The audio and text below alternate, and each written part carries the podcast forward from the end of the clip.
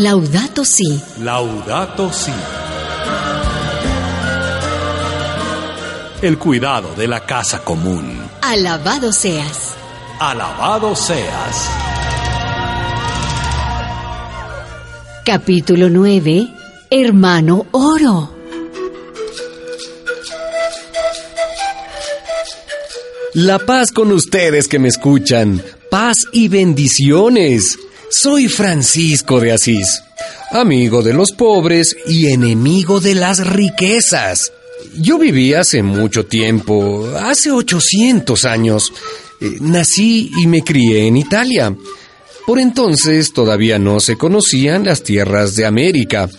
Eh, me contaron que hace 500 años eh, fue un italiano como yo, un tal Colón el que las descubrió y que después vinieron misioneros a evangelizar estas tierras, a bautizar a los indios. Calla, Francisco. ¿Qué? Calla.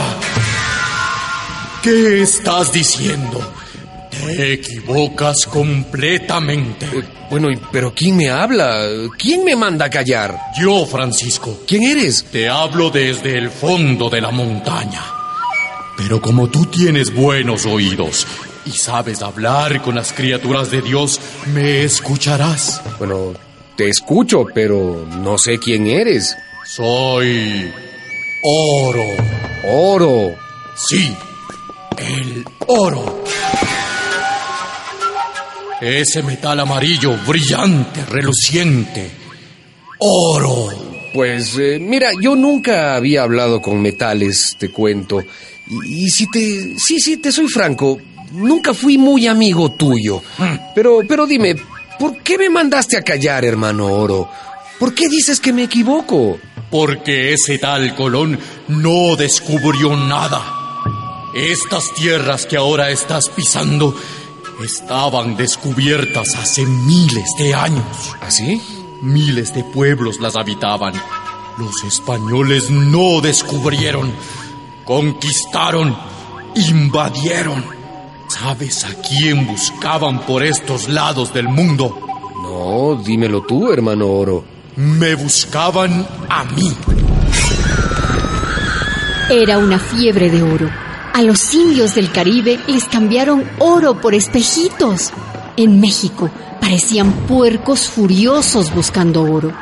En Perú destruyeron templos sagrados. Todo lo convertían en barras de oro. Lo buscaban en lagunas, en selvas, hasta en el fondo de los volcanes. Se inventaron que había una ciudad de oro y enloquecieron para encontrarla. Ladrones, eso fueron. Bueno, pero al menos con esos ladrones vinieron misioneros a evangelizar a estos pueblos. No, Francisco. No te vuelvas a equivocar. ¿Ah, no? Sí, no lo niego. Algunos fueron buenos.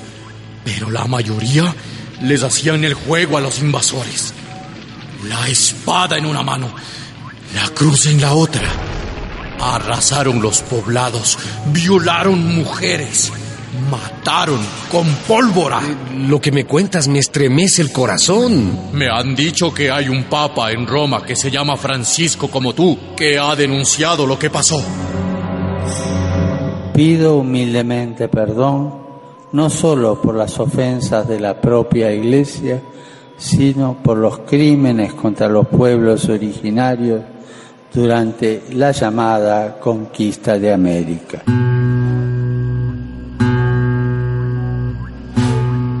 Por lo que oigo, también él se ha indignado con esas noticias antiguas.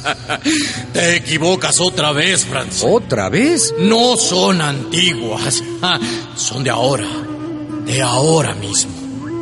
Los ladrones solo cambiaron de nombre. Ahora se llaman corporaciones de Canadá, empresas de China, de Estados Unidos. Bueno, ¿y qué hacen estos nuevos? Lo mismo. Me buscan a mí. Buscan a mi pariente el cobre, a mi pariente el hierro, a mi primo el carbón. Extractivismo. ¿Extractivismo? Eso hacen. Nos extraen, nos sacan de la tierra, saquean estos países. ¿Sabes cómo se llama este lugar en el que estás? La verdad no, hermano Oro. Se llama Cajamarca, en el norte del Perú. Aquí cerquita está la mina de oro más grande de América. ¿Así? Pero si vas a México, a Argentina, a Brasil, a Colombia, a Chile, Honduras, Panamá, a toda Centroamérica, a Ecuador, a Bolivia, al Caribe, minas de oro y de metales por todas partes. Y dime una cosa, ¿cómo te sacan de la tierra, hermano Oro, si vives tan escondido? Ya no es como antes, Francisco, cuando abrían túneles. Ahora remueven montañas enteras. Hacen cráteres gigantes, muelen millones de toneladas de tierra. Y luego, para separar el polvo de oro de esta tierra, gastan enormes cantidades de agua. La mina La Lumbrera, en el norte de Argentina, consume 100 millones de litros diarios de agua, más de lo que bebe toda la población del país en ese día. La mina Marlin, en Guatemala, gasta 250 mil litros de agua por hora, la misma cantidad que necesita una familia campesina en 30 años. Y esa agua que usan la mezclan con cianuro, con mercurio, con arsénico. El agua queda envenenada y se filtra al suelo. El agua ya no sirve para beber y el suelo ya no sirve para sembrar. Pero, pero dime algo, hermano Oro. La gente que vive en esos lugares está de acuerdo. Pero ¿cómo van a estar de acuerdo? La empresa cuando yo eh, nos llegó engañando porque nos que la minería era vida y nosotros de ignorancia nos comprometimos. Dice que no hay contaminación. ¿Y dónde se desaparece el veneno pues que utiliza? Para procesar el oro, ¿dónde se va? Yo soy una afectada por la empresa minera. Eh, eh, la verdad es de que nosotros somos testigos de lo que ha pasado.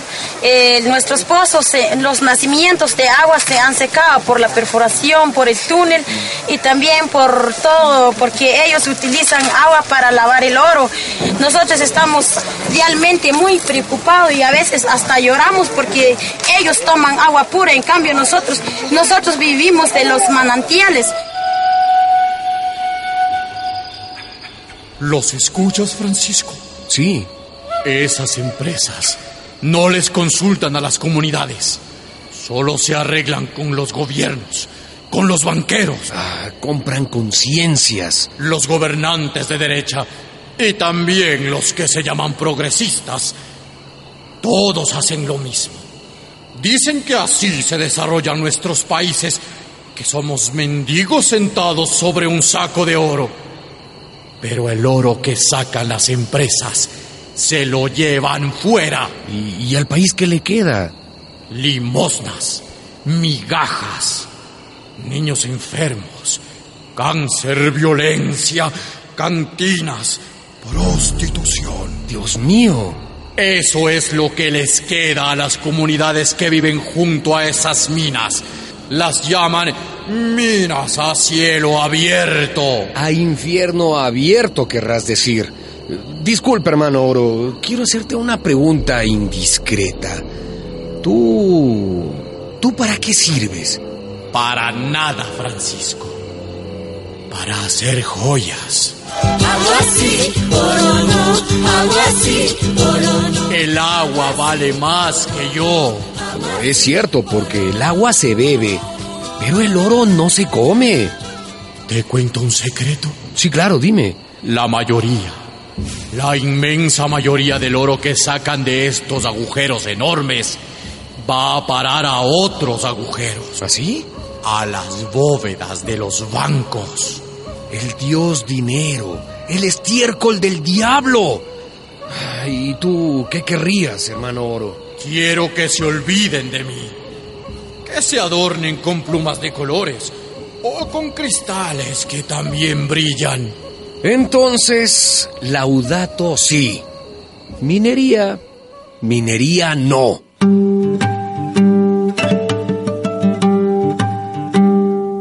el Papa Francisco en su encíclica Laudato Si, alabado seas.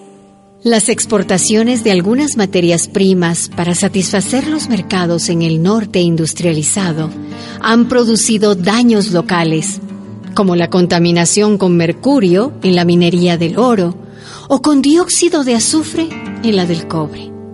Son multinacionales que hacen aquí lo que no se les permite en sus países. Y al retirarse, dejan pueblos sin vida, deforestación, cráteres, cerros triturados, ríos contaminados. Se está castigando a la tierra, a los pueblos y a las personas de un modo casi salvaje. Y detrás de tanto dolor, tanta muerte y destrucción, se huele el tufo de eso que Basilio de Cesarea llamaba el estiércol del diablo. La ambición desenfrenada de dinero que gobierna. Ese es el estiércol del diablo. Una producción de la red eclesial panamazónica, REPAM.